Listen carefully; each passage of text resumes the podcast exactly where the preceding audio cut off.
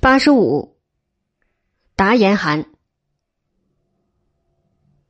在宪宗、孝宗、武宗、世宗以及穆宗、神宗之时，北元对明朝的威胁一直是很大。其中的关键全在于丢了河套。英宗土木之变使得京军的精锐化归乌有，复辟以后元气始终未复。到了天顺六年。翁牛特部的部长毛里海等人便先后进出于河套，绥远黄河南岸今天的鄂尔多斯各旗所在地。其后在宪宗成化五年来了以后，便不肯走。王悦在成化九年突袭北元各首领留在红岩池的妇孺老弱，使得他们一时稍存顾忌。然而未出十年，河套又成了蒙古人的墓地。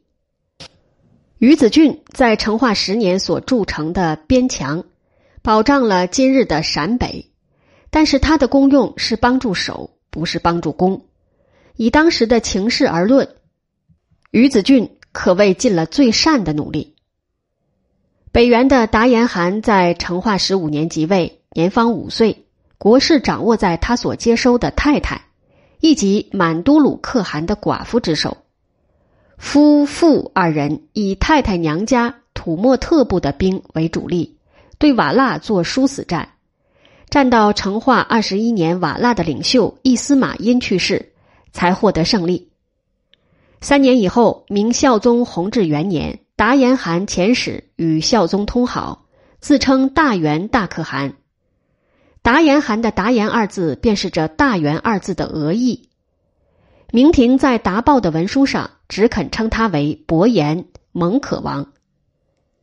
黄金史与蒙古源流均说他的父亲的名字是巴颜蒙古，而他自己是巴图蒙古，是不是这两种史料有误，或明廷副官子代？待考。我们有理由相信，在弘治元年和明廷建立友好关系的是达延汗，而不是他的父亲贝罗忽。贝罗忽被逐于满都鲁可汗，是在明宪宗成化十一年。贝罗忽之为永谢部人所杀，是在成化十五年或其以前。达延汗对明孝宗翻脸，是在弘治十四年，有一位火筛邀了他，大入延绥。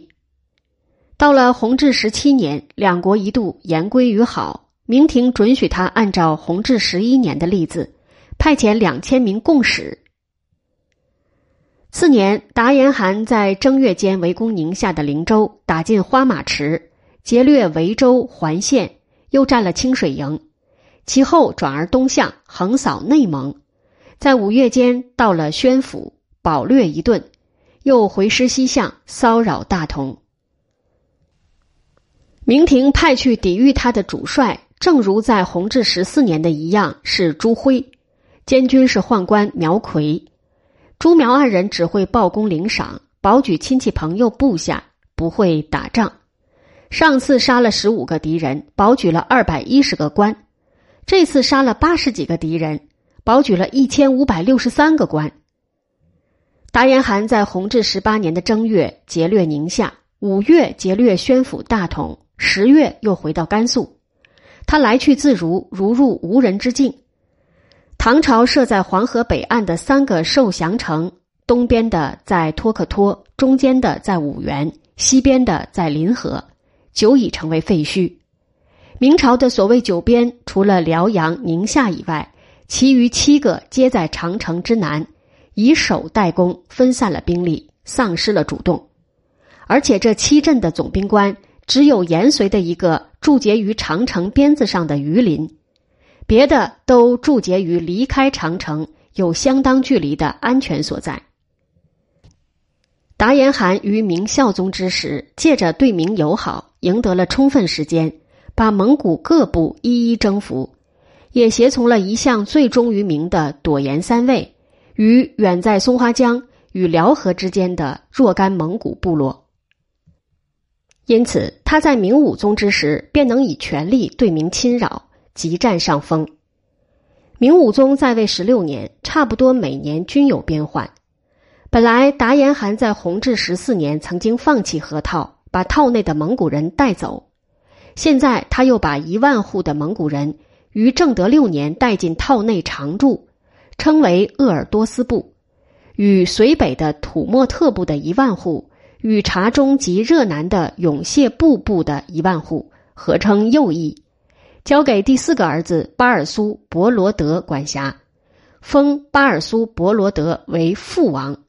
正父的父，左翼也有三个万户，由他自己直接统帅。这三个万户是察北的察哈尔部、热东的兀良哈部、辽河与松花江之间的卡尔喀部。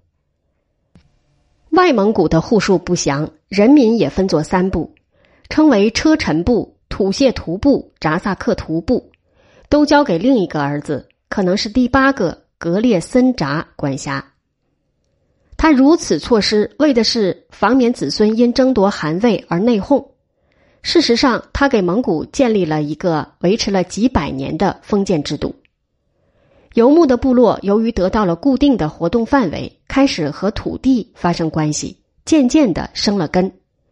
到了明世宗之时，达延汗的江山久已坐稳，对明朝的进攻也较前更加猛烈。前后死在他刀下的明朝军官。有指挥使殷龙、都指挥王刚、参将王经、参将关山指挥赵元。他死于嘉靖十二年，继他而作为入侵明边的北元首领是吉囊与吉囊的儿子俺答。